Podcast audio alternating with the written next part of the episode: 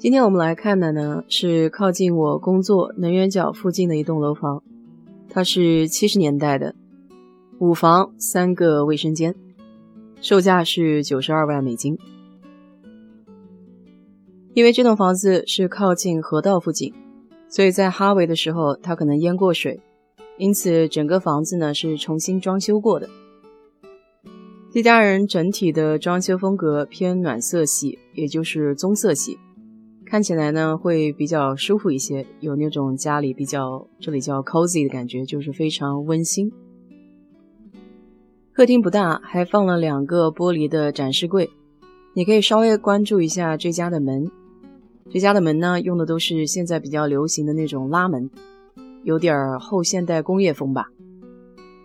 这里算是一个比较特别的设置吧，在正餐厅的位置，它还有一个洗手池。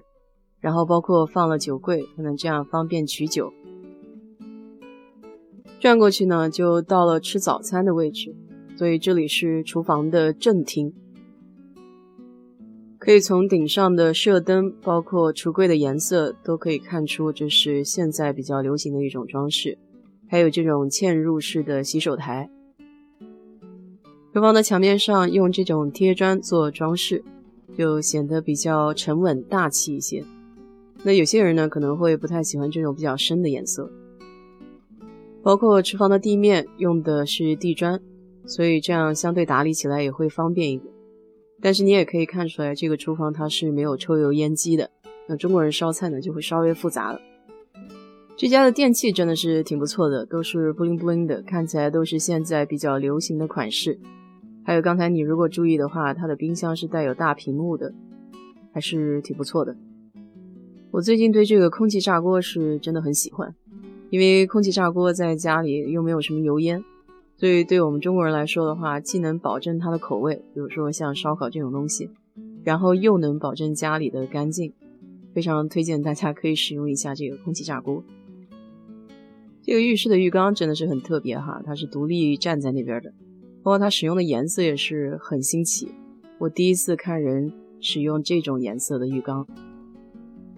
你可以看出，这个一楼的所有的装修风格还是比较整体统一的，包括它楼梯，如果你要注意看的话，在楼梯的那个侧面吧，就是楼梯和楼梯之间，它用的一些瓷砖贴起来的，还是比较用心。到二楼之后呢，整体的风格跟一楼是完全不一样，二楼就稍显年轻一点。啊，你看它所有的门用的都是白颜色的，然后墙体呢，这个墙体刷的应该是。淡绿色吧。这间主卧并不大，不过呢，装饰呢是恰到好处，点睛之笔，还是挺不错的。然后这里是一个化妆台。你看二楼的厕所用的就是比较现在的风格了。现在我看很多新房都喜欢用这种大理石的这种面做它的淋浴房的墙面，还有这个淋浴头，非常的后现代化。我都不知道怎么用，这个选项太多。这样看起来是不是和一楼的风格完全不一样呢？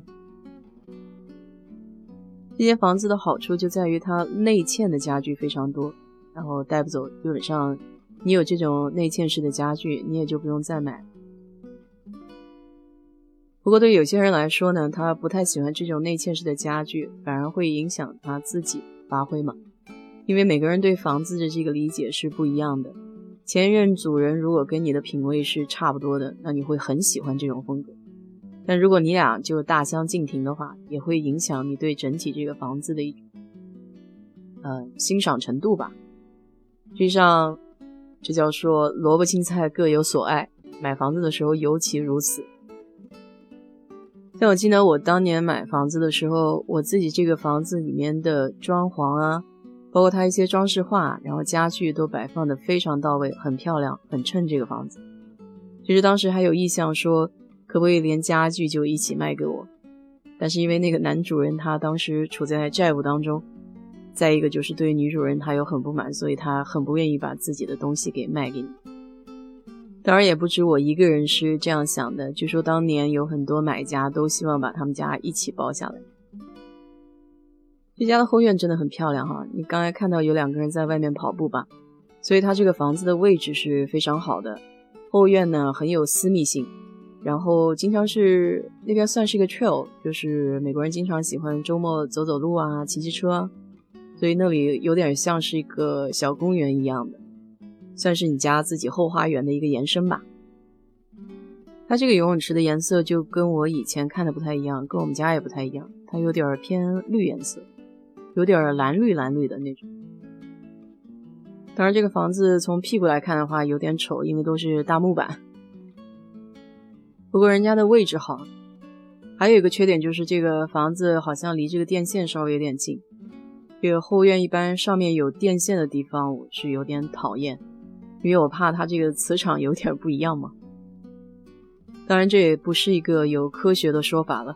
我记得以前我的代理就跟我说过，也是这种后院有电线的房子在休斯顿这边还比较常见。会经常遇到，怎么样？这栋房子你喜欢吗？愿意花一百万美金来买吗？欢迎在我的评论区聊聊你的想法。祝你们有一个愉快的周末，拜拜。